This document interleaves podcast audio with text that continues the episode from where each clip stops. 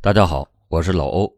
相同的案件，不同的演绎，欢迎收听老欧讲大案。一个十岁的女孩被人发现在邻居家屋外猪圈的废水池内，打捞上来的时候，人已经没有了呼吸。令人不解的是，小女孩的嘴里插着一根红色的木棍，但是因为小女孩生有残疾，走路容易摔倒，所以当时女孩的家人并没有多想。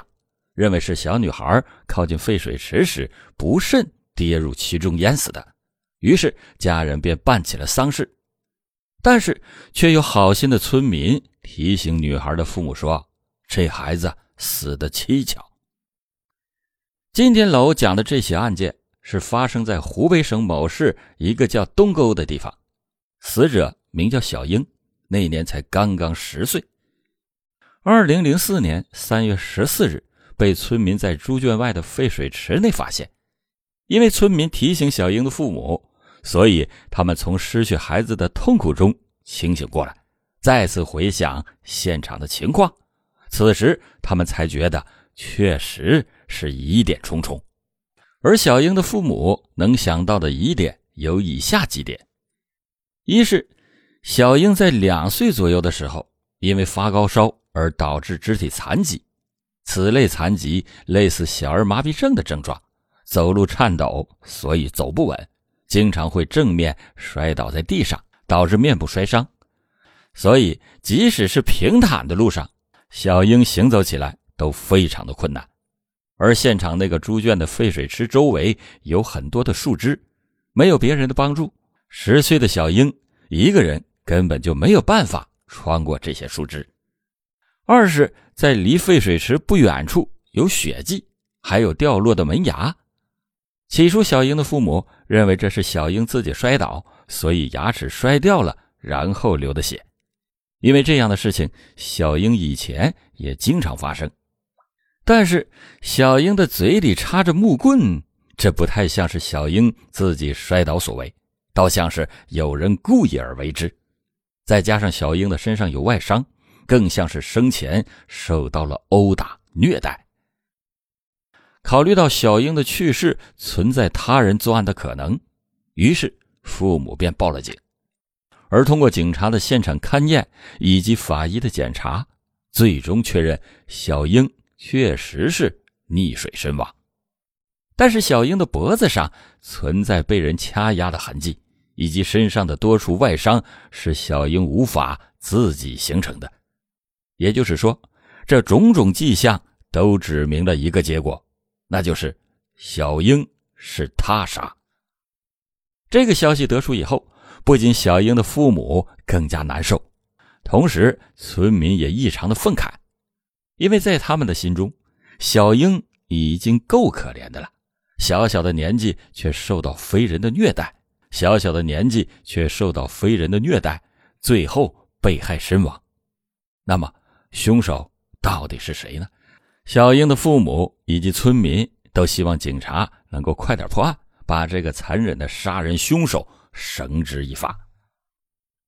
小英其实生下来的时候是非常健康的，但是在她两岁的时候生了一场大病，当时她发高烧一直不退，后来性命被救下来了，但是却把脑子给烧坏了。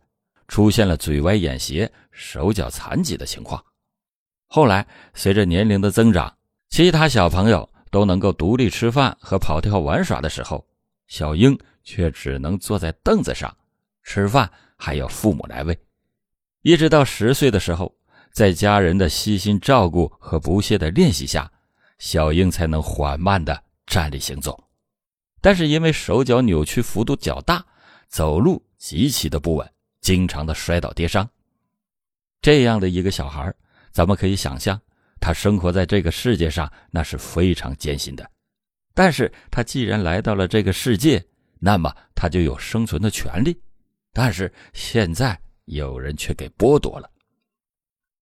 案发那天，也就是二零零四年三月十四日的下午，小英的父母在外务农。当时，小英和弟弟还有村子的小朋友们在一起玩耍。因为小英行动不便，所以不久后其他的小伙伴们都跑得没影了。此后，大家便再也没有看到过小英，直到大人们发现小英在猪圈的废水池里。所以，小英应该是在这段时间才遇到坏人，然后被害的。确定了小英是被他杀以后，当地公安机关立即的开展侦查。经过走访，因为案发的时间段是在下午，而这个季节村子里面的成年人基本上都在外面干着农活，村子里面只有孩子，而孩子们也讲不清楚到底发生了什么事。也没有人看到有谁害了小英，只不过警察最终还是找到了一位目击者，并说在当天下午四点左右，看到小英跟在孩子们的身后往猪圈的方向走去。小英是在当天下午五点左右发现的，所以当时上基本可以确定，小英是在下午四点到五点这个时间段遇害的。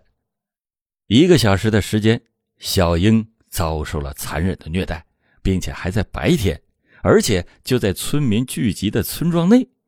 警察也想尽快的找到凶手，还小英一个公道。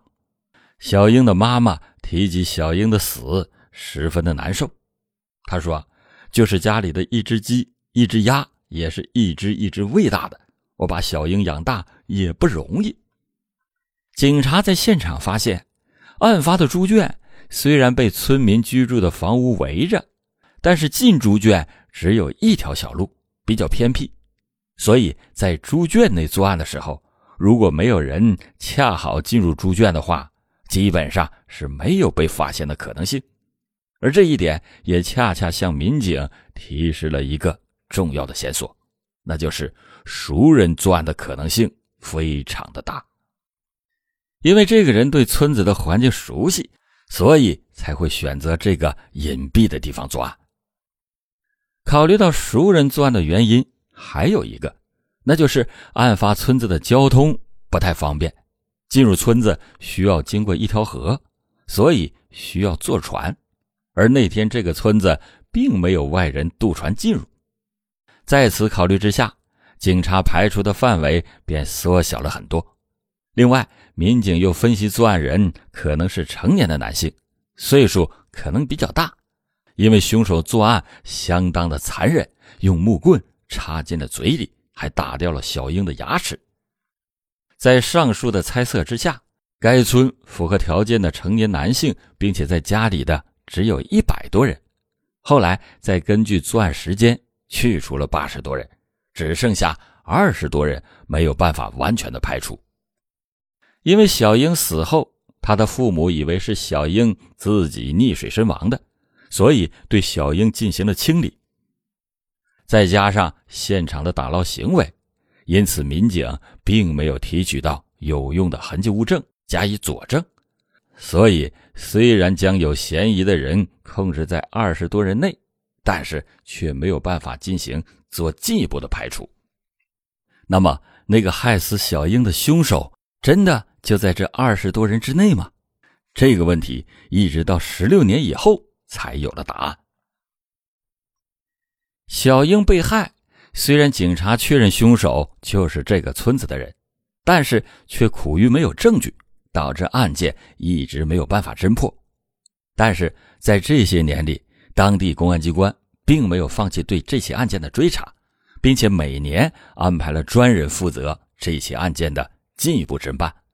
可以看出，警察想要侦破该案的欲望是极其强烈的，但是现实是残酷的。有民警说，当初都用上了最先进的测谎仪器，但是没有实质性的证据确认凶手。时间一晃就来到了二零二零年，这时的刑事案件侦破技术已经是今非昔比了，因为当地公安机关一直盯着小英被害的案件。所以，他们再次利用上先进的破案技术，对十六年前现场搜集的物证再次进行检验。可喜的是，这一次他们有了重大的发现，因为在细致入微的检验中，刑事技术民警发现了疑似男性的 DNA 数据。通过数据库的比对，最终确认这个 DNA 来自于案发村子一个陈姓家族。这是一个激动人心的消息，因为等待了十六年，终于有实质性的证据指向嫌疑人员。此后，当地公安民警立即对这个村子的陈姓家族开展调查，发现他们家族一共三代，有四名男性成员。最终通过当时作案的时间以及其他关系，确定作案嫌疑人是陈某生。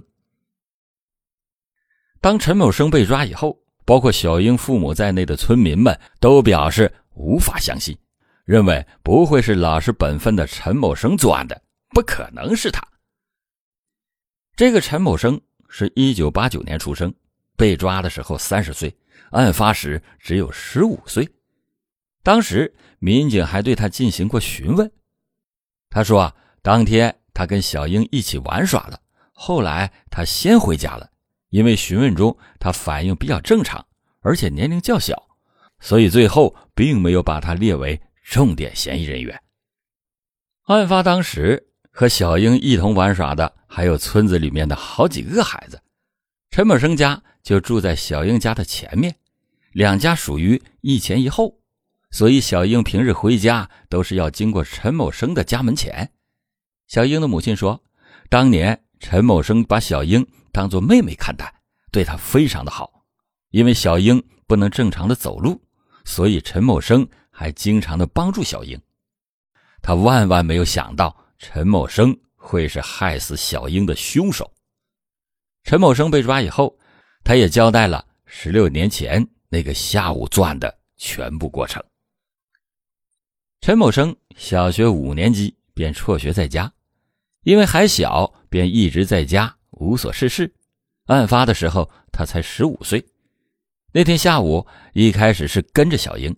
还有小英弟弟，还有其他孩子一起在玩耍。后来，陈某生一个人先回家了。回家以后不久，他看到小英经过他家门前，小英的弟弟并没有跟着，于是他对小英就产生了邪念，便骗小英带他要去猪圈那里玩。因为平日里陈某生很照顾小英，所以小英便跟着去了。到了猪圈那里以后，陈某生。